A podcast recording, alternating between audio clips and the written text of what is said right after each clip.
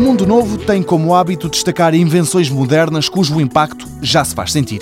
Hoje, no entanto, o professor Urban Nunes fixa o olhar no horizonte e destaca o carro elétrico, uma invenção que já aí anda, mas que ainda tem muito para dar. O carro elétrico vai ser uma revolução, vai ter um papel crucial nos próximos anos. Talvez dentro de 20, 30 anos. Com o mundo cada vez mais poluído e com cada vez mais trânsito nas estradas, Urbano Nunes, especialista em sistemas e robótica, lembra que os automóveis elétricos poderão vir a ajudar e a diminuir os consumos energéticos. Há, no entanto, uma questão para resolver. O veículo elétrico tem uma série de benefícios, mas há, há digamos, há barreiras neste momento.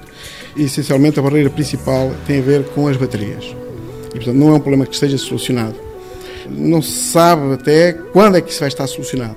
Só que é previsível que apareçam soluções, porque hoje em dia são os centros de investigação, são as universidades e são as empresas, todas as empresas estão a trabalhar desenfreadamente para tentar resolver esta questão das baterias. A tecnologia é tão nova que as próprias empresas ainda estão a estudar modelos de negócio. Uma das soluções possíveis será comprar um veículo sem baterias e as baterias serem um serviço que é fornecido por uma empresa eh, em que as pessoas portanto, fazem o leasing, contratam esse serviço, poderá ser uma das possibilidades. Outro modelo, por exemplo, interessante, é que o veículo elétrico pode fazer a carga em eh, alturas em que o preço da eletricidade é mais baixo e depois fornecer à rede quando o preço eh, é mais elevado. Obviamente que aqui há um constrangimento, novamente na bateria, que tem a ver com o número de ciclos de carga e descarga que neste momento é possível e, portanto, é preciso otimizar isto. Portanto, na verdade, o ponto crítico é a bateria. Carros que não fazem ruído